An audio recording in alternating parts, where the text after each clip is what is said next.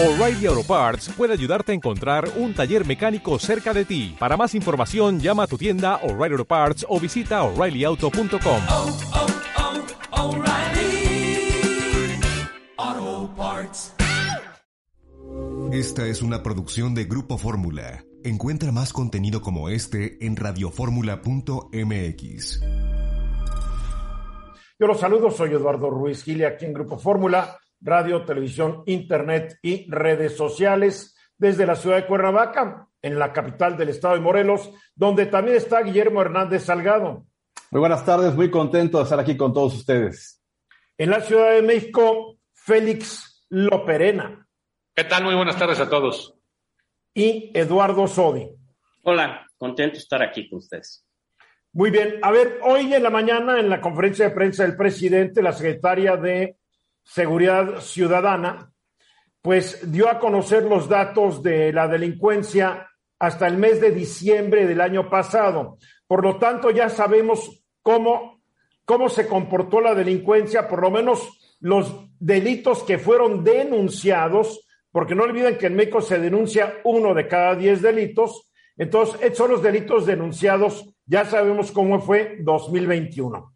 Ahora, la pregunta que hay que hacernos, ¿estamos mejor hoy que como estábamos a finales de 2018? Comparemos los datos de todo el 2018 y de todo el 2021. Eso nos podrá responder, por lo menos, si estamos mejor en lo que a delitos denunciados se refiere. Los delitos federales. Delitos federales fueron 77.637 el año pasado y en 2018, el último año de Peña Nieto, fueron 112.971. Esto nos dice que han caído 33.31, perdón, 31.3%. Palomita, hay que darle al gobierno actual. En delitos contra patrimoniales descendieron 66 y medio, delitos fiscales casi el 40%, armas y explosivos menos 2%, narcomenudeo menos 40%, delitos financieros abajo 59%, aumentaron los delitos contra la salud un 9%, los delitos cometidos por servidores públicos denunciados 81%, mientras que la delincuencia organizada, la gente acusada de estos delitos, aumentó 14%. Buena noticia en delitos federales. Ahora, vamos a ver eh, cómo fue cada año en este tipo de delitos. Como lo dije, en el último año de Peña, 112.971. En 2019 fueron, voy a redondear los números, 98.400. En 2020, 78.500 y los 77.700 que ya mencioné para 2021. Son bajas muy importantes. De, en los primeros dos años de este gobierno disminuyeron 12.9% y 20.2%. Sin embargo, el año pasado la baja solamente fue del 1.1% y yo creo que la secretaria de Seguridad y Protección Ciudadana, Rosa Isela, debería explicar las causas de esto. Ahora, tratándose de delitos de fuero común, en 2018 se denunciaron números redondos 1.925.000, mientras que en 2021 fueron 2.044.000, es decir, 6% más, comparando 18 con 21. Por año el total fue de 2 millones en 2019, 1 millón 841 mil en 2020, 2 millones 44 mil en 2021, lo que significa que respecto al año anterior, los delitos del fuero común aumentaron casi 8% en 2019, cayeron 11% en 2020 y subieron otro 11% el año pasado. Todos sabemos que la baja de 2020 se debió al cierre de la economía y al hecho de que millones de personas estábamos en nuestras casas durante varios meses debido a la pandemia de COVID. Ahora, por tipo de delitos tenemos que en porcentajes algunos disminuyeron de 18 a 21 y algunos de manera muy importante. Por ejemplo, Secuestro en todas sus modalidades cayó 53%, tráfico de menores 28%, robo en casa habitación 27%, robo de vehículos de cuatro ruedas, o sea, coches 39%, robo a transportistas 29%, robo a transeúntes en vía pública 22%, robo en transporte colectivo 31% y robo a negocios 19%. Lo que bajó muy poquito fue el homicidio doloso, apenas el 3%.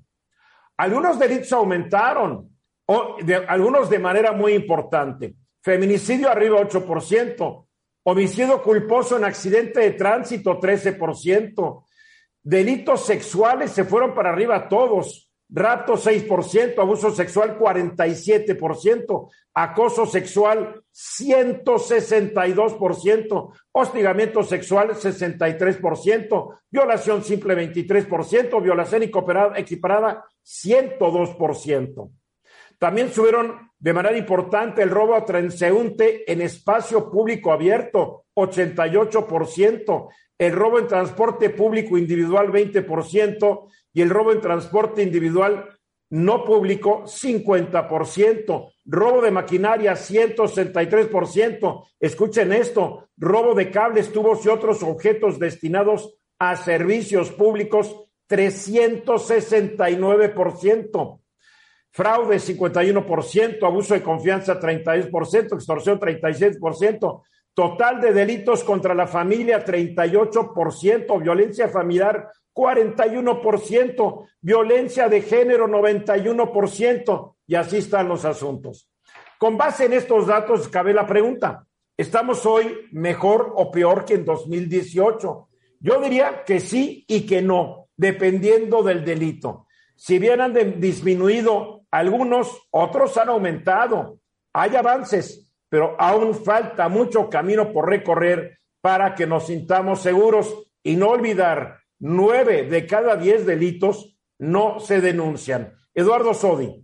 Sí, Tocayo, mira, hay avances desde luego, pero, a ver, la cifra que tú diste al principio de una disminución de un 31.3% en delitos federales, si lo manejas global, realmente no vamos a captar respecto de los delitos de alto impacto. Es decir, esta cifra que nos da el gobierno federal pues, suena muy bonita pero cuando respecto a esta cifra me dices, oye, aquí disminuyó el 81% de, de delitos de servidores públicos, bueno, sí, ok, gracias. 40% de delitos patrimoniales o, fiscales, sí, bien, pero me interesan los delitos de mayor impacto, porque la cifra, las cifras se maquillan y se cacarea el huevo, tú sabes. El problema es que, el problema es si tú dices que están maquilladas, me tienes que demostrar que están maquilladas. No, no, no, no, dudo que lo estén, pero tenemos que demostrar que están maquilladas. No un maquillaje, aclaro, no un maquillaje que no sea una disminución del 31.3%, lo acepto con los ojos cerrados.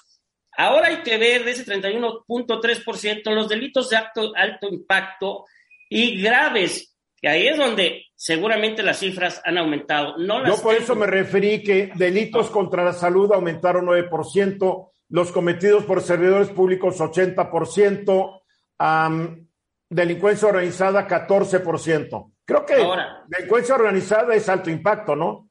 Sí, ahora para terminar el comentario, eh, está bien que estén disminuyendo los delitos, pero una cosa también es, si aumentaron o disminuyeron los delitos, pero tenemos que decir la impunidad de esos delitos que se denuncian, cuántos se resuelven. Y ese es otro tema pero es trascendente. Ese es otro tema. En ese tema no estoy entrando ahorita. O sea, yo sé que le quieres encontrar pero a todo y tienes todo el derecho a encontrarle pero a todo. diciendo yo que bueno. me estoy reduciendo a los números que nos acaban de dar. Punto. Punto. Ahora, y si llueve hoy en la tarde voy a estar muy triste, ¿verdad? Pero entonces voy a empezar a repelar de que hace sol ahorita. Por favor. Félix. Fíjate que de acuerdo con México Evalúa, se repara el daño solo al 0.3% de las víctimas, ni el 1%. A los números que hemos manejado ahorita, por favor. Y bueno, ahora, de los números que hemos manejado ahorita, realmente yo iba a hacer el mismo comentario que Eduardo. La impunidad es el gravísimo problema. Los números de ahorita, Guillermo Hernández. A estos números de ahorita, eh, eh, como bien dices, eh, hay, hay, datos que nos favorecen y otros no. Sin embargo, hay que checar cuando haga el ajuste el INEGI, que normalmente lo hace pasado un mes, y hay que ver cómo quedan para realmente valorar. Bien, estos son los datos oficiales y repito, en algo estamos mejor, en otro estamos peor, y a cada quien como le vaya, vaya en el baile de la delincuencia. Faltan 14 minutos para la hora, estábamos hablando sobre la impunidad la mala administración de la justicia, la falla que tenemos en nuestras fiscalías, antes llamadas procuradurías, y esto va desde la General de la República hasta los de muchos estados. Estamos hablando de las fallas del Poder Judicial para el asunto de la impartición de justicia. No hay suficientes jueces, no hay suficientes personal en los juzgados, dentro de las fiscalías no hay suficientes ministerios públicos, los sueldos son no de austeridad, son de muertos de hambre, pero en fin, eso parece no importarle ni al Congreso de la Unión ni al Poder Ejecutivo cuando manda su propuesta de presupuesto de egresos de cada año, porque en vez de aumentarle, hasta les bajan los recursos.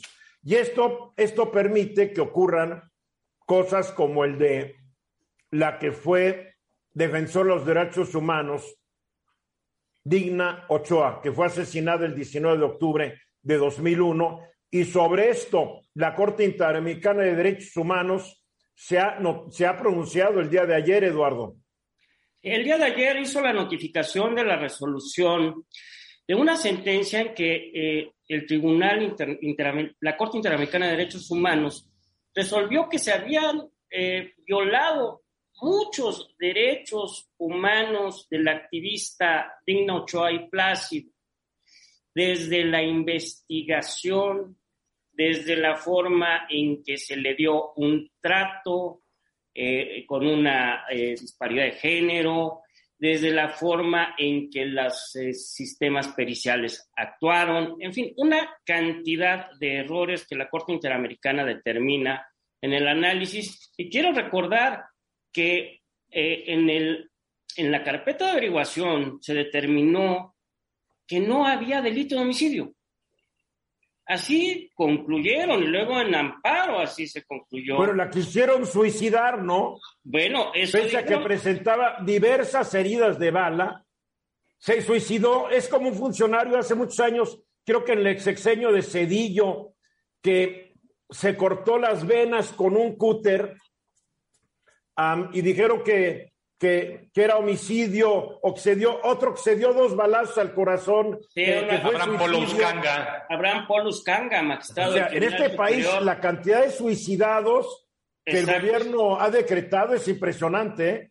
Sí, se decía que eh, las investigaciones dirían que eh, Jesús Cristo también se suicidó si lo hubieran realizado aquí en México. Pero bueno, sí, sí. Eh, lo interesante de esta resolución es la sentencia que se pronuncia y lo que se le ordena al Estado mexicano. O sea, uh-huh. el Estado mexicano, con relación a esta sentencia, se pide que se continúen las investigaciones, o sea, que se reabra el caso, que se dé tratamiento médico y psicológico a los familiares, que haya, que, que haya publicaciones en donde se, exista un acto público de reconocimiento del error del Estado mexicano. Quiero llegar al primer punto. Las sí. investigaciones las van a hacer los mismos rufiancetes que hicieron la primera.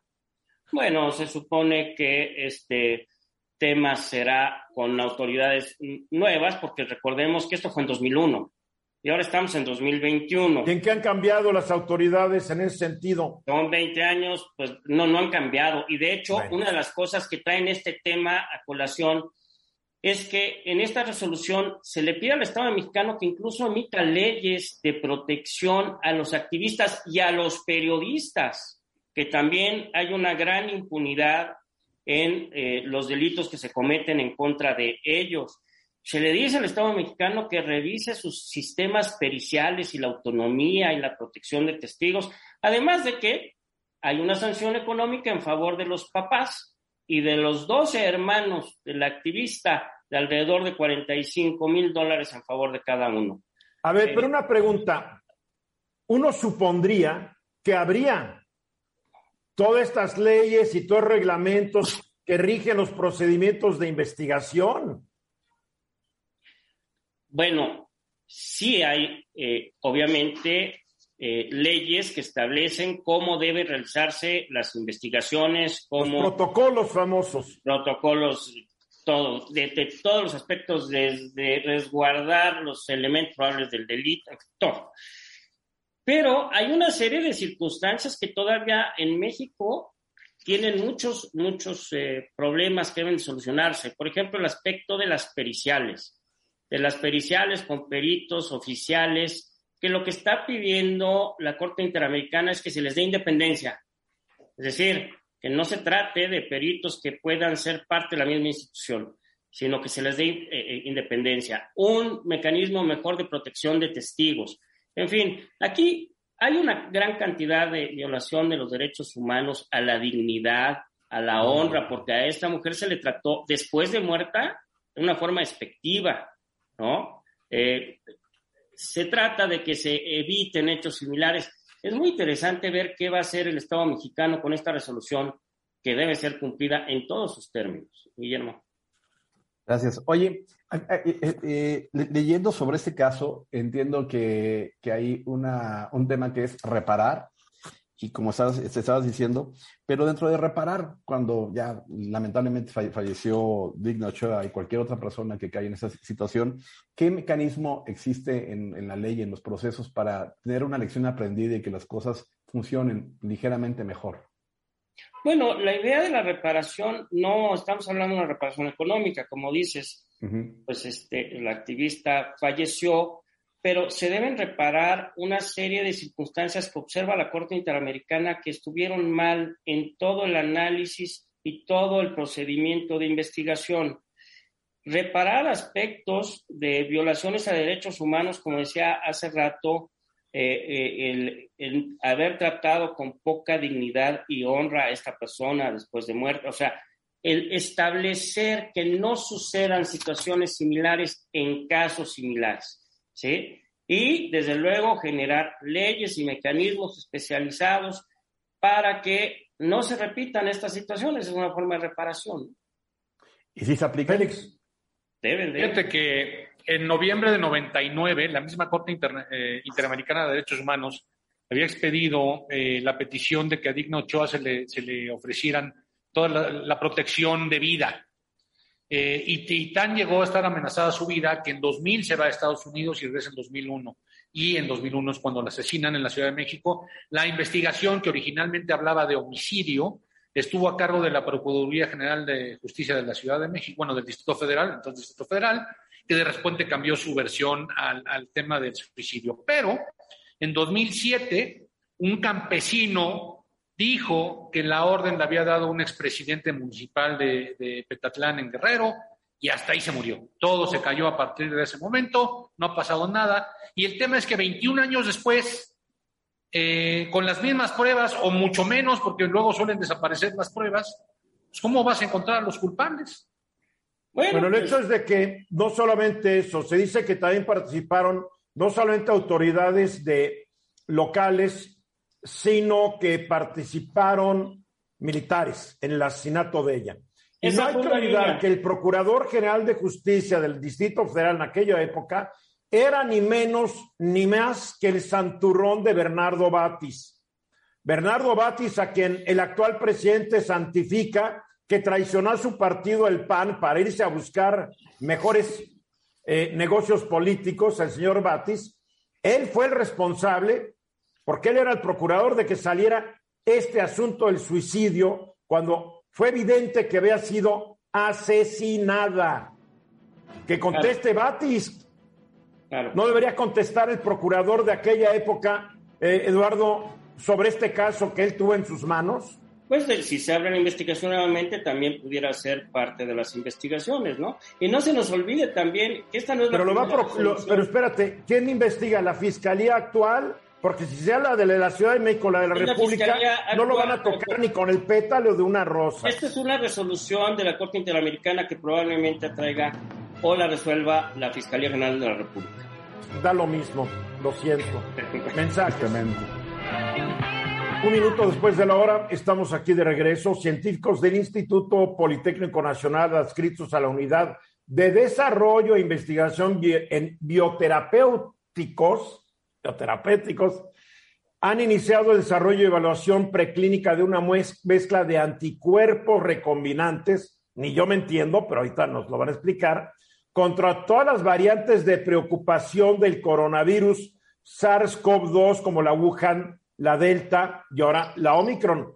Para aplicarnos de esto nos acompaña y me da mucho gusto dar la bienvenida nuevamente al programa a Mayra Pérez Tapia. Ella es inmunóloga, directora ejecutiva de la Unidad de Desarrollo e Investigación en Bioprocesos de la Escuela Nacional de Ciencias Biológicas del Politécnico. Hola Mayra.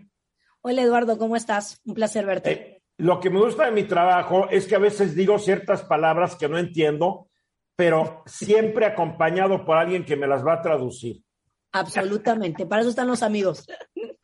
A ver, dime, dime qué está pasando. Antes de entrar al aire, tú decías que tal vez mucha gente no está dando cuenta de los grandes avances científicos y tecnológicos que ha traído la pandemia.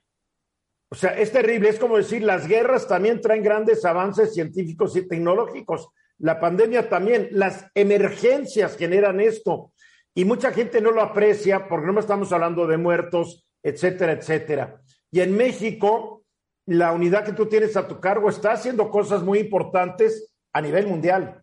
Absolutamente, Eduardo. Fíjate que, como te decía yo, este, al menos en, en la unidad que, que, tengo a mi cargo, hemos duplicado nuestra capacidad, hemos duplicado el número de personas trabajando en menos de un año. Entonces, yo empecé pandemia con 80 personas en todo el, el, complejo y con 30 personas en la Audibio y tengo casi 200, 210. Y en picos, estamos, por ejemplo, ahorita que estamos en pico, tenemos que reclutar a más personas. Entonces, hombre, fuentes de trabajo tecnológicos se abren, pero importantemente la tecnología y el desarrollo de productos en nuestro país Creo que si bien siempre nos quejamos de que nunca hay dinero, pero la realidad es que en estos dos años nos hemos obligado a detonar innovaciones que antes no hacíamos con esa urgencia, ¿no? Con, esa, con ese enfoque. Y eso es lo que ha pasado en estos últimos meses. ¿Y qué es desarrollar y evaluar preclínicamente lo que dije, la mezcla de anticuerpos recombinantes? ¿Qué es un anticuerpo recombinante? Y aquí nos estamos refiriendo específicamente a las variantes de preocupación que ha decretado la Organización Mundial de la Salud de lo que es el SARS-CoV-2, ¿no? Wuhan, Delta y Omicron. Mira, mira, Eduardo, este, creo que hay términos que ya usamos comúnmente, ¿no? Anticuerpos, ¿no?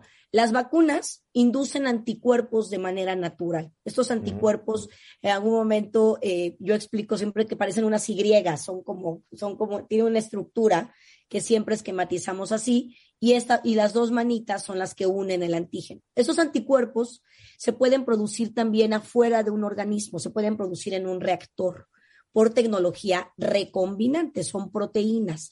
Y entonces, lo que nosotros tenemos es que desde antes de pandemia ya habíamos empezado a desarrollar un sistema, nosotros le llamamos plataforma porque a veces el término es como más sencillo de entender, pero realmente lo que tenemos es, en un tubito tenemos las secuencias de millones de anticuerpos diferentes, millones de anticuerpos diferentes. Entonces, para poderlos poner en ese tubito se tiene que desarrollar una, una tecnología que se llama Face Display. Y nosotros tenemos ahí una biblioteca, esos millones de anticuerpos son una biblioteca. De esas bibliotecas que nosotros habíamos desarrollado previamente, las transformamos a unas bibliotecas específicas para SARS-CoV-2 construimos bibliotecas específicas. Entonces ahora en un tubito tengo millones de posibilidades de encontrar anticuerpos que reconozcan a SARS-CoV-2. Nos dedicamos a eso el año pasado y encontramos varios anticuerpos que se unían a las variantes que estaban circulando. Originalmente encontramos anticuerpos que unían Wuhan, luego que unían Delta y Delta Plus. Seleccionamos a los mejores, nos quedamos con dos anticuerpos y dijimos ya, estos los vamos a meter a un proceso farmacéutico para convertirlos en medicamento. Pero vino Omicron. Y entonces cuando vino Omicron dijimos, a ver, o sea, tenemos que tener la plataforma ajustada para rápidamente cambiar y, y encontrar anticuerpos que seleccionen o que identifiquen Omicron. Entonces, pues básicamente eso fue lo que pasó. Encontramos anticuerpos contra Omicron, contra Delta, y estos son los que estamos desarrollando como productos farmacéuticos. Esos productos farmacéuticos, por supuesto, necesitan tener un- una serie de procesos en donde la primera etapa es la parte preclínica del desarrollo. Ahora, eh, eh, de- si se ve que funciona en esta etapa, me imagino que se van a una etapa donde los empiezan a utilizar con más personas. Cuando pues, nosotros en la, academia y en el instituto y en general en todas las universidades, tenemos siempre la capacidad de llegar hasta la fase 1. O sea, es decir, hacemos los ensayos preclínicos, los evaluamos en el laboratorio, nos damos cuenta que no son tóxicos, eh, los evaluamos en la actividad biológica. La actividad biológica tiene que ser en un modelo animal, donde yo reto al animal con el virus, previamente yo le administro o después del virus le administro el anticuerpo y veo que neutralice, dependiendo del efecto. Si quiero evaluar un efecto profiláctico, se lo administro antes de que lo inocule con el virus. Si quiero evaluar un efecto terapéutico, se lo administro después de que lo inoculo con el virus. Ya después de que los animales me dan una respuesta positiva, que el producto es seguro, lo evalúo también en animales, entonces voy y le toco la puerta a la entidad regulatoria. Y la entidad regulatoria tiene que evaluar mis resultados y decirme, ok, tus resultados son lo suficientemente seguros y justificables para que empieces un estudio de fases. Los estudios de fases son el fase 1, que es seguridad. Son pocos individuos donde lo único, lo único que uno hace, bueno, no lo único porque es, complicado el estudio, pero hay que administrar el producto y ver que no le cause ningún daño al individuo. O sea, esto es un ensayo de seguridad. Y ya luego vienen los estudios de fase 2 o 2, 3, que ya son cuando los pruebas directamente en los enfermos. Entonces, pues nosotros estamos ya más de la mitad del estudio preclínico y nosotros esperamos en un par de meses tocarle la puerta a, a Cofepris. Pero lo interesante es que la plataforma que tenemos, el, el, el, sistema que desarrollamos, nos va a permitir rápidamente, en caso de que se necesite, obtener otro anticuerpo para otra variante. Entonces, uh -huh. lo podemos subir rápidamente a la plataforma y acortar el tiempo de desarrollo del producto. Esta, este, este, producto es una vacuna o es un medicamento? Mira, es un medicamento. O sea, las vacunas inducen anticuerpos naturales. Este uh -huh. producto son anticuerpos, eh, es, el, el, objetivo es desarrollarlo, que se fabrique en una planta, por eso tenemos que hacer alianzas con la industria, en claro. un reactor, y eso es un medicamento que se administra a personas que ya están enfermas, con enfermos graves, que es una, es una terapia adicional a las que ya deben de existir o las que ya existen para el combate de COVID. Esto, estos productos vendrían a competir, me imagino, con las píldoras que han lanzado, por ejemplo, Merck o que está lanzado Pfizer. Mira, yo creo que para competir tienes que tener el mismo mecanismo de acción y son completamente diferentes. Las píldoras ah. son farmoquímicos y van directamente contra los sistemas de replicación y con, con, todo el virus. Estos lo que son son anticuerpos que lo que hacen es que neutralizan al virus en circulación, son proteínas. Fíjate que la, la Organización Mundial de la Salud ha, ha sido muy enfática desde hace ya varios meses en que el desarrollo de vacunas es importante para la primera contención. Definitivamente la, la profilaxis, el estar vacunados, sí. el generar anticuerpos, es la manera, digamos, más eh, natural, por decirlo así, de controlar la pandemia. Sin embargo, la OMS ha dicho que se deben de desarrollar es justo estos dos elementos que tú dices, pequeñas moléculas o, farmoquímicos, como las pastillas que acaban de, de, autorizar, y anticuerpos recombinantes. De hecho, déjame decirte que los anticuerpos recombinantes, antes de que se autorizara una vacuna, ya había un anticuerpo recombinante autorizado. Esto fue una compañía farmacéutica, las grandes compañías farmacéuticas que lo hicieron, Regeneron, por, por ejemplo, sacó su mezcla, pero esa mezcla, pues ahora hay que actualizarla para que pueda atender las variantes de preocupación. Es fascinante, siempre que hablo contigo, acabo fascinado y enojado. Número uno, porque es, es, un campo que me gustaría entender. Y número dos, porque tenemos siempre tan poco tiempo, Mayra. Pero sí, ya sabes, hombre. yo te voy a invitar a que, ya está escuchando a Francine, a que tengamos otra charla bien larga sobre el tema, porque es apasionante. Te felicito a ti y a todo Muchísimas tu equipo. gracias. Sigan adelante y ojalá hablemos muy pronto. Así será, Eduardo. Las noticias buenas te las daremos a conocer inmediatamente. Mil gracias, Mayra. Hasta Mayra luego. Pérez Tapias, directora ejecutiva Ay. de la Unidad de Desarrollo e Investigación en bioprocesos de la Escuela Nacional de Ciencias Biológicas del Instituto Politécnico Nacional. Vamos a los mensajes. Seis minutos después de la hora. Ayer, durante el programa, a la misma hora que estábamos haciendo este programa, estaba ofreciendo su conferencia de prensa el presidente de Estados Unidos, eh, el señor Biden. Era la primera conferencia que daba, eh, creo que en tres meses, algo así, y la gente decía, es que ha dado muy pocas conferencias de prensa, se compara con sus antecesores. Entonces no tuve la oportunidad de ver la conferencia, pero ¿cuál sería mi oportunidad, mi, mi sorpresa, que cuando ya acabó el programa y me meto a ver comentarios en CNN, pues todos están de acuerdo en decir que fue un desastre. y dije, ¿qué pasó? Entonces ya, después ya la vi. Y la verdad es que no fue el mejor día para el señor Joe Biden. Lila Vez desde Washington, yo creo que tú también estás sorprendida, ¿no? Sí, mira, es, es, sí estoy sorprendida en el sentido que sí creo que cometió varios errores en el discurso, eh, particularmente con mencionar que la cuestión, la crisis en la frontera entre Rusia y Ucrania es una, pues una situación, una crisis menor, cuando el gobierno de Estados Unidos la ha le, le, le, ha enfocado todo su esfuerzo, su energía, su cabildeo para tratar de llegar a una solución diplomática con Rusia que cada vez se va, se ve menos probable de, de alcanzar. Incluso puede hacer un ataque inminente en los próximos días o semanas el presidente ruso Vladimir Putin en Ucrania. Nada más, nada más para que centremos a la gente, la gran sí. metida de pata es que dijo Biden que le dijeron, bueno, ¿qué pasa? ¿Cuál va a ser la reacción de Estados Unidos y de los aliados de la OTAN si Rusia agrede a Ucrania? Y la respuesta, una cosa es si se trata de una incursión menor y luego terminamos discutiendo sobre qué hacer y qué no hacer, etcétera. Sí. Como casi esto me recordó cuando a Hitler le dijeron, bueno, invade nomás la parte de los sudetes de la República de Checoslovaquia. Ya no te metas más, no más eso. Ajá, ajá. No, que Qué incluso mal. generó, Eduardo, una reacción por parte del secretario de Relaciones Exteriores de Ucrania que dijo que pues o eres agresivo o no eres agresivo y que no es una invasión menor o una invasión completa, vamos, una invasión es una invasión.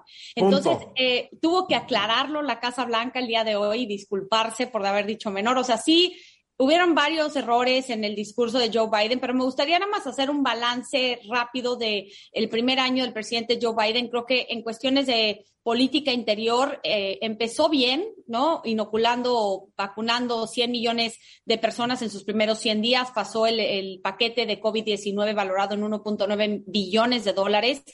Pero las cosas se fueron complicando. Eh, aun cuando los demócratas tienen una mayoría, aunque débil, en ambas cámaras del Congreso y el poder de la Casa Blanca, no han podido aprobar, por ejemplo, estas dos reformas electorales que se acaban de eh, derrotar en el Senado de Estados Unidos el día de ayer. No ha podido aprobar su paquete social y climático, que es un eje central de su agenda nacional. Porque hay dos senadores traidores a Joe, a Joe Biden, hay que decirlo. Sí, la senadora por Arizona y el senador por Virginia Occidental son los verdaderos traidores. Así es, Eduardo. Entonces, hay una también una división interna en el Partido Demócrata que ha frenado la aprobación de muchas de sus iniciativas y tampoco los demócratas han podido incluso ni siquiera investigar a fondo el ataque al Capitolio del pasado 6 de enero del 2021, en donde también mucha de la culpa tienen los republicanos, pero ha, ha eh, tenido un impacto negativo en la imagen del presidente Joe Biden, que hasta el momento, dependiendo de cuál encuesta eh, veas, tiene una aprobación del tan solo 40 al 42%. La Pero hay una buena noticia. Ayer la Corte Suprema de Estados Unidos dijo que el Archivo General de Estados Unidos debe entregarle a la comisión que está investigando en la Cámara de Representantes lo que ocurrió el 6 de enero del año pasado. Los archivos deben entregar más o menos 700 documentos que dicen de qué, qué estuvo haciendo Donald Trump y diferentes personas en la Casa Blanca ese día, porque Donald Trump había dicho que no se podía porque él estaba apelando al privilegio de ser un presidente. No, le dijeron, no, tú ya eres expresidente. No. Sí. Y lo mandaron por un tubo, incluidos los, los, los, los magistrados que él postuló a la Suprema Corte. Me dio mucho Sí, gusto. Y también le van a pedir a, bueno, ya le están pidiendo a, eh, a, a Ivanka Trump que también vaya a comparecer a esta comisión debido a la decisión de la Corte Suprema que acabas de mencionar, Eduardo. Buenísimo. Eh, creo que el tema de la inflación está tremendo en Estados Unidos, le ha pegado muchísimo a los bolsillos de los ciudadanos. El precio de la gasolina, las viviendas, los coches, eh, las, eh, los, los supermercados no tienen producto por las cuestiones y las interrupciones a las cadenas de suministro nacionales, acompañadas a las globales. Y en materia de política exterior, sí tuvo varios logros, este, reintegró a Estados Unidos a la Organización Mundial de la Salud, al Acuerdo de París, también tuvo varias metas que fijó en materia de cambio climático, pero no ha podido llegar a una negociación, por ejemplo, al acuerdo eh, nuclear con Irán, no ha establecido relaciones de nuevo con Corea del Norte, tiene la crisis en Ucrania con Rusia, a pesar de todas las, del esfuerzo que está tratando de hacer de reunir a sus aliados,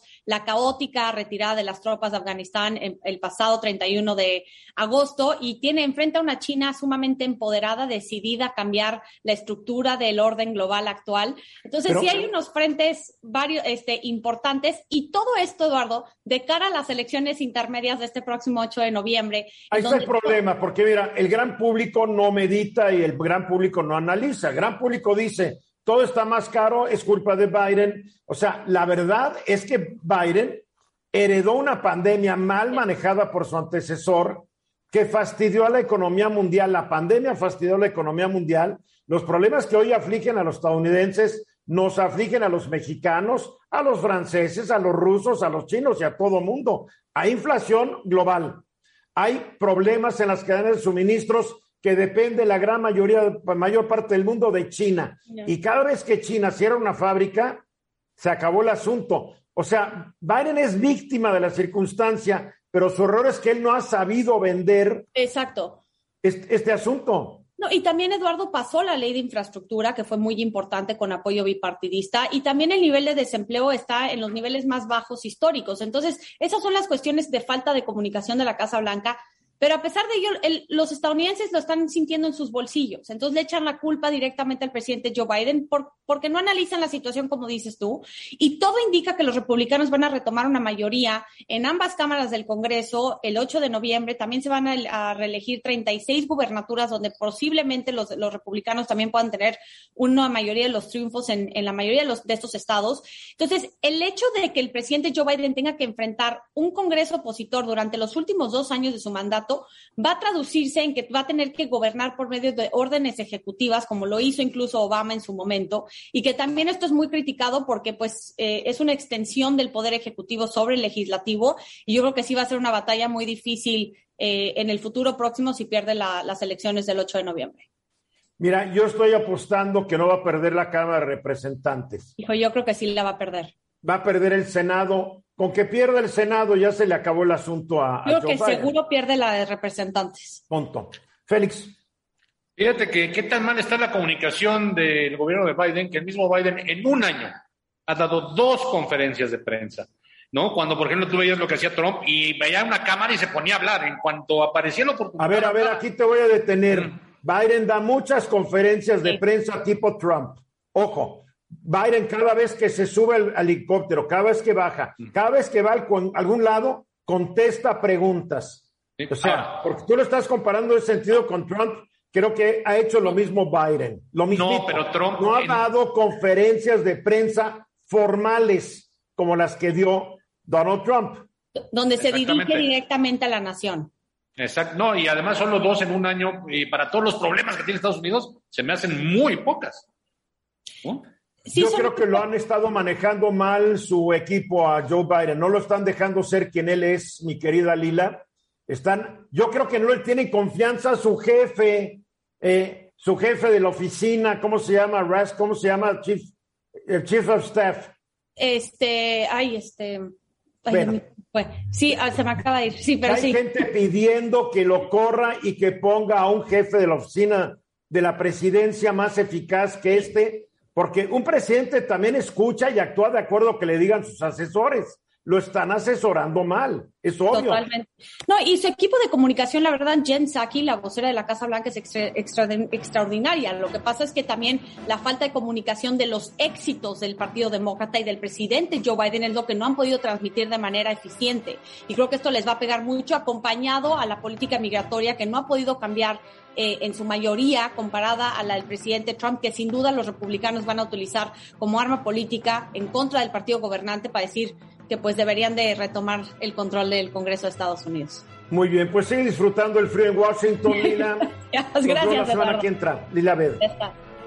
31 minutos después de la hora. La semana pasada, eh, cuando nos estaba hablando sobre diferentes temas, Guillermo Hernández dijo la palabra fintech, que es una palabra que se ha puesto muy de moda, el fintech. Y, y, y- y como todo especialista, así como es Eduardo Sodi, Guillermo, se ponen a hablar de esos asuntitos creyendo que todo el mundo les entiende. Y yo le dije, oye, la mayoría de la gente no sabe qué diablos es un fintech. Fintech, como la mayoría de la gente tampoco entiende lo que es una suspensión dada por un juez. Entonces, como, así como yo le he dado mucha lata al tocayo a veces que está hablando, le digo, ¿qué es esto? ¿Qué es esto? ¿Qué es esto? Para entender. Am, le pedí a Guillermo que hoy nos dé una cátedra de lo que se llama y de lo que es una fintech. Se escribe fintech, pero todo el mundo le dice fintech. Así es. Bueno, A pues ver, ¿qué es una fintech? Ahí va la tarea. Bueno, número uno, fintech viene de la contracción de la, la- la palabra de financiero, eh, financiero y tecnológico en inglés, financial y technological, y es fintech. ¿Qué es? Son empresas que ofrecen un servicio financiero a través de un uso muy importante de la tecnología. Cualquier empresa fintech normalmente tiene cuatro cosas en común. Número uno, ofrecen soluciones financieras y por soluciones financieras debemos entender préstamos, eh, eh, eh, forma de pagar, eh, cualquier cosa de este tipo. El tema tecnológico que es No, no, a ver, amplíame más, porque cualquier cosa de este tipo es como decir que ya, ya me, me ponga yo a estudiar. Son préstamos, son tarjetas de crédito, son formas de pago, son seguros, Ah, ok. son cualquier servicio que normalmente hemos comprado en un banco o que hemos contratado en un banco y en una aseguradora, ¿de acuerdo?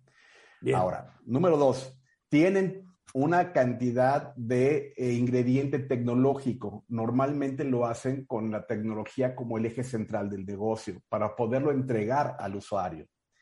Número tres, alrededor de todo esto, la innovación es algo sumamente importante, porque no, no suena lógico que ofrezcan algo, algo similar a lo que hace un banco bajo la misma idea que lo, es- lo está haciendo un banco tradicional o una aseguradora. Te tiene que poner un ingrediente totalmente diferente, fresco, inno- creativo, innovador, que permita una experiencia del usuario o del contratante mucho más grata y más fácil de entender y de contratar y de usar. ¿De acuerdo? Y el cuarto punto es que eventualmente, y en muchos de los casos así sucede, buscan un mercado que es no bancarizado. Es decir, hay mucha gente que no tiene una tarjeta de crédito. Y entonces... O una cuenta de banco. O una cuenta de banco, o cosas Bien. por decirlo, que tienen aparentemente una limitante y esto lo tratan de resolver. Y se dice, vamos a bancarizar de alguna forma o darle a- o arropar con, con herramientas financieras a aquellos que no están acostumbrados o no se han querido acercar a un banco para estar adecuadamente bancarizados. Ahora, si esto está claro, ahora viene el tema de... A ver, de ¿está claro, ejemplos. Félix? Eh, lo que pasa es que yo sí, yo sí lo entiendo porque. Bueno, y entonces para ti está lo- claro. Eduardo, para ti claro. está claro. Tengo algunas dudas respecto a esto que le voy a preguntar a Guillermo para Bien. que nos O aclare. sea, tú no eres como Félix que te quedó todo claro. No, pues es que lo que pasa es que yo conozco muy bien el, el término, digamos. Lo, Oh. Lo que ha lo- dicho, lo que ha dicho Guillermo Oh, mira, claro, es otro experto. Tenemos no, no soy experto. Pero no soy experto, pero en mi casa hay una que sí. Exacta- exacta- exactamente, la conozco. exacto. Eso es buena respuesta. A ver, entonces, dame unos ejemplos, Guillermo. Van algunos ejemplos. Miren, por ejemplo, las empresas que, a, a las que continuamente vamos a, a, a, consumir un servicio o comprar un producto, normalmente deben de tener una terminal que se llama terminal de punto de venta, que es esa donde nosotros pasamos la tarjeta para que realmente podamos pagar con la tarjeta de crédito. En la época tradicional por la cual hemos transitado toda la vida, eran únicamente los bancos, las entidades que nos podían ofrecer esa terminal y ese servicio. Y tenía que ser amarrado al banco con los términos que el banco dijera. ¿Qué creen? Ahora hay alternativas que lo entregan más rápido, te cuesta menos y es más fácil de utilizar. Es decir, eh, eh, hay una terminal de, de, de punto de venta, se llama Clip, y hay otra que se llama Señor Pago. Estas dos terminales, incluso algo bien importante, no llegan en todos los casos a necesitar que te den un dispositivo físico, porque lo pu puedes hacer eh, eh, con tu computadora, puedes capturar los números de la tarjeta, etcétera, y puedes hacer la transacción. O con tu celular, ¿no? O con tu celular. O te dan un dispositivo que se pega al celular o a una tableta o a una computadora y lo hacen bastante más fácil. ¿Qué se ha logrado con esto? Ahí viene la parte creativa que utilizan parte de tu infraestructura para que te cueste menos, o, eh, insisto, el tema del costo, y la transacción contra el banco te descuentan menos y Bien. te entregan el dinero más rápido. Ese es un cambio. Otras? Otra, PayPal, aunque PayPal es bastante viejo, pero PayPal lo que te hace es una barrera entre, la, entre tu, tu proveedor y tu, y, tu, y tu banco o tu tarjeta de crédito. Es decir, tú pones enfrente de todo esto un escudo que es PayPal con quien haces la transacción para que al final de cuentas PayPal solamente transite y llega el, el, el, el, descuento en tu banco. Y este es un canal mucho más seguro que el que tienes con cualquier proveedor. Ese es otro servicio que es. Pero seguro. es bueno aclarar que PayPal es donde empezó a hacer su gran fortuna Elon Musk. Es uno de los grandes negocios que empezó a hacer Elon Musk, tal cual, exactamente. Bitso, Bitso es uno de los grandes negocios digitales que tiene, eh, que hay en México. Es un unicornio, una empresa de, de, varios miles de millones de dólares. Y ese puede funcionar como un banco para que tú eventualmente tengas ahí tus, tus, tu, tu dinero, pero también te permite hacer el intercambio con criptomonedas. Es decir, puedes hacer la compra y la venta de criptomonedas. Abriendo una cuenta en un banco como estos, puedes tener cuenta en moneda nacional y puedes tener un, lo que se llama monederos, monederos de cualquier criptomoneda. Oye, y en Bitso también te dicen que les des la marca de tus calcetines, uh, como lo hacen en los bancos tradicionales que creen que eres un delincuente en potencia, o es más fácil. Mira, es mucho más fácil. Bitso te puede abrir una cuenta sin que tú tengas que ir a un sucursal, porque de hecho ni sucursal hay. Y el proceso es bastante sencillo. Tú tienes que llenar una solicitud, que es más sencilla que la del banco, mandas tu, tu, identificación, ellos hacen un proceso electrónico para checar tus datos y si todo coincide, te permiten abrir la cuenta con determinadas limitantes al principio para evitar un mal uso. O sea, que haces una transferencia de tu banco tradicional a Bitso. Claro que sí, te, tú puedes tener tu, tu, número de clave y todo esto. Ya, okay. ya, ya. Ahora, tenemos. A ver, una... hasta ahorita, Eduardo Sodic, tú tenías unas dudas. Una duda sencilla. A ver, estas empresas fintech, empresa, eh, podrían ser los propios bancos, o sucede que los propios bancos, las instituciones de crédito, seguros, te den los servicios que te dan los fintech, es decir, una tarjeta que sea virtual o que te dé algún tipo de protección como PayPal eh, en, en, las transacciones. Por ejemplo, uno de los bancos te dice, ¿quieres eh, hacer alguna transacción en la web? Sube una cantidad a una cuenta web y esa cuenta web es con la que haces tu transacción y no tienen acceso a tu demás cuenta. Y hay bancos que te ofrecen tarjetas digitales. ¿Esos son servicios fintech o eso, son servicios diferentes? Esos servicios digitales de un banco, porque realmente es el mismo banco el que lo está ofreciendo. Y aunque tengan un, un tono o sea, de, pero son similares a lo que son similares, Son similares. Lo que sucede es que las empresas fintech tienen más, más, capacidad de moverse más rápido, de hacer cosas diferentes y en muchos de los casos atrás tienen al banco, pero el cliente ya no tiene nada que ver con el banco. Oye, ¿y qué seguridad tengo si yo abro una cuenta en Bitso, por ejemplo? La misma que no tiene sucursales, que, que mañana, la... como tú dices, tiene una gran velocidad, tiene una velocidad para desaparecer. Yo no vea jamás uno de mi, un solo centavo de la cuenta que abrí con ellos.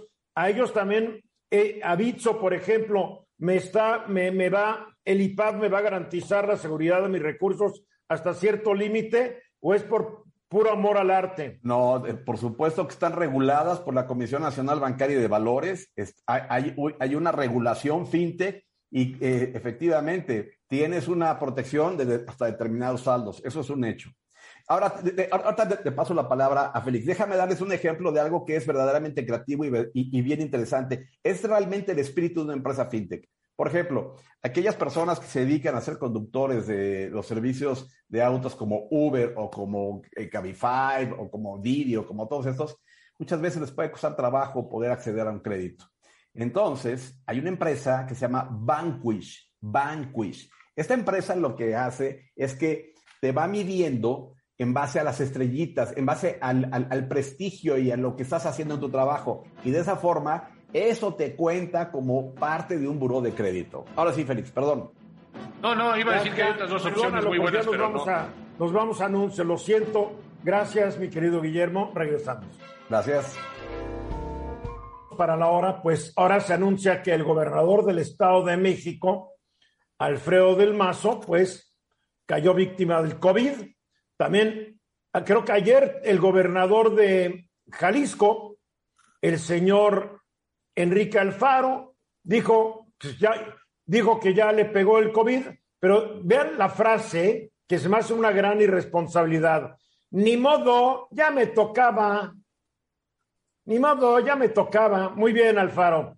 Por el otro lado, eh, estamos viendo que están cayendo como moscas frente al COVID muchos legisladores, gobernadores, eh, el senador Urubiel Ávila por el Estado de México y el gobernador de Estado ya cayó dos veces por COVID. La pregunta es, ¿por qué?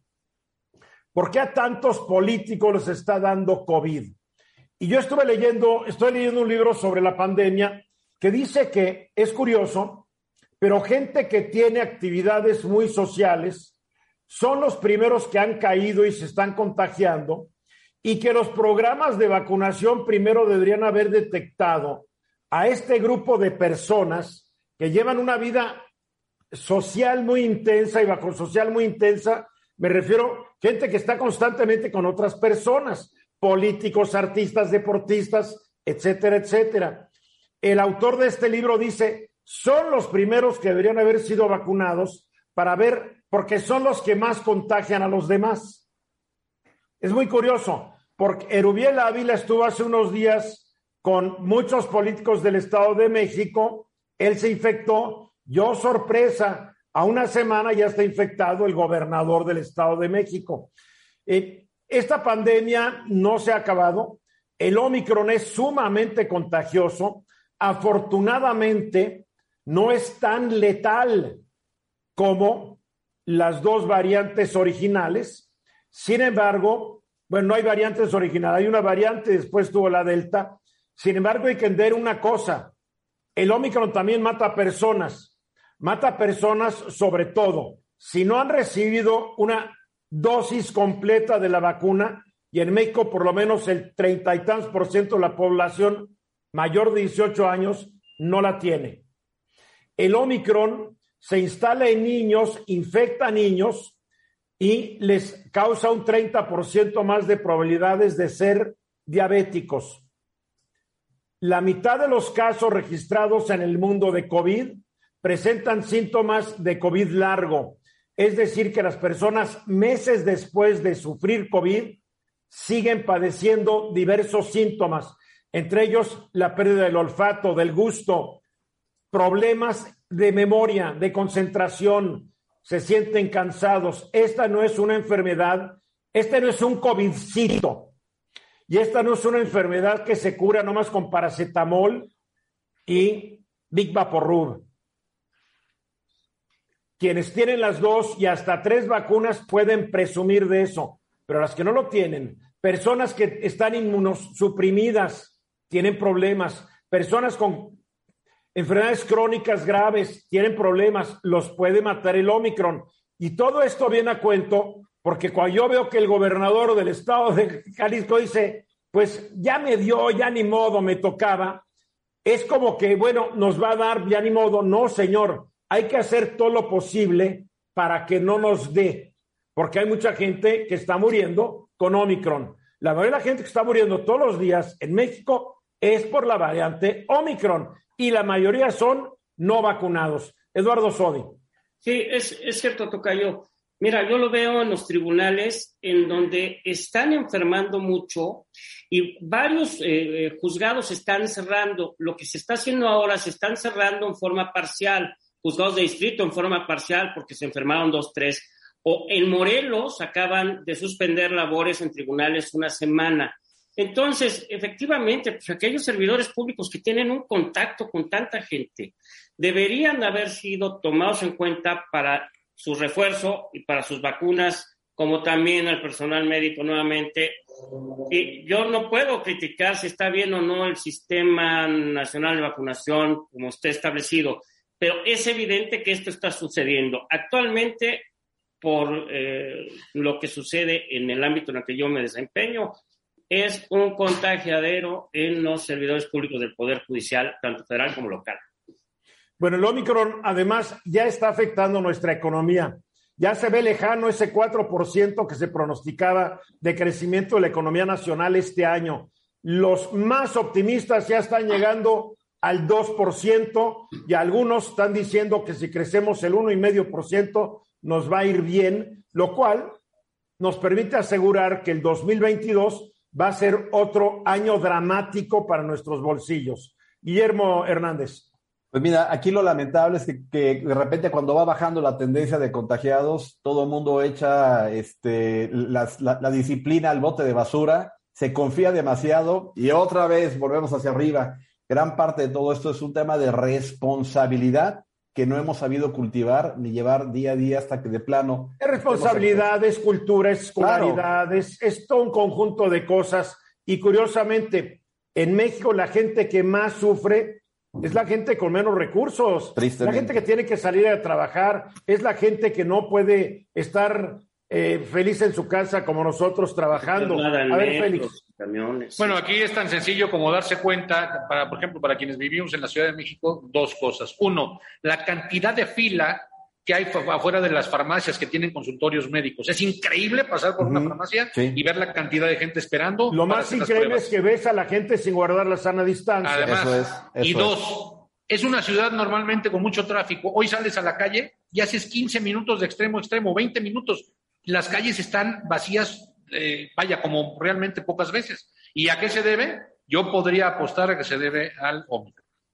Porque la gente está guardando nuevamente. Así es. Nuevamente. Sí, hay, y ahora sí, esta vez siento, y es por lo que yo hablo, la gente tiene más miedo esta vez que el año pasado, y aquí la paradoja, tiene más miedo de enfermarse por una variante que es menos letal que la del año pasado.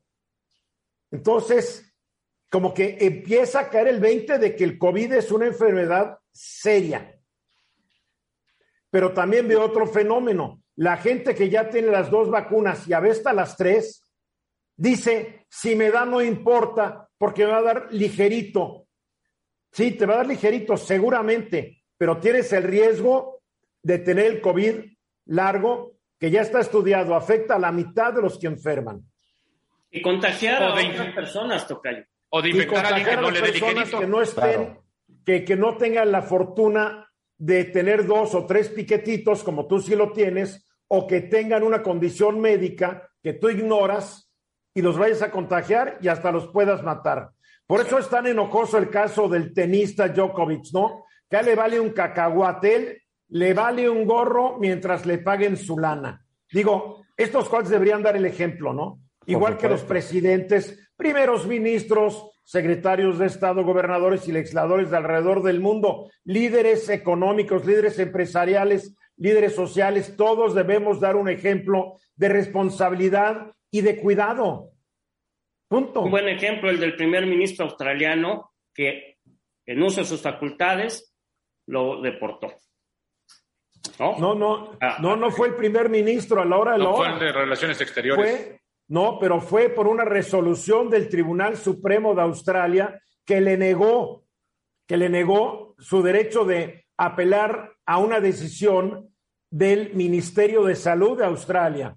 Y después fue el ministro de Relaciones Exteriores el que le revocó el, la visa. La visa. Fue todo un visa. gobierno, hay que decirlo. Com- comenzó, pero comenzó el primer ministro. Fue el que el principio ordenó que se le, incluso que no entrara al país. Él fue Sí, el- el primer ministro, como que cuando ya vio la agüita por aquí, dijo, no va a entrar.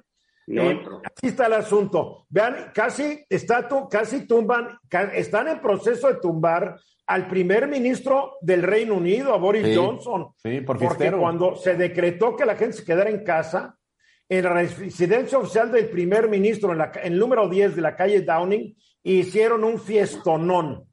Primero dijo que no es cierto. Después dijo de que bueno, que era una reunión de trabajo. Después dijo, bueno, sí, pero yo no, yo no estuve con la gente. Después dijo, bueno, es que yo ignoraba las reglas. Él es el que las impuso. Es un mentiroso patológico, pues, como lo son el 99% de los políticos, ¿no? Así es. Pero cuídense todos, cuídense porque esto todavía no termina y ahí no hay que darle la oportunidad de que surja otra variante, porque hay como otras ocho variantes que están bajo observación por la Organización Mundial de la Salud. Esperemos que ninguna se vuelva tan agresiva como las tres anteriores.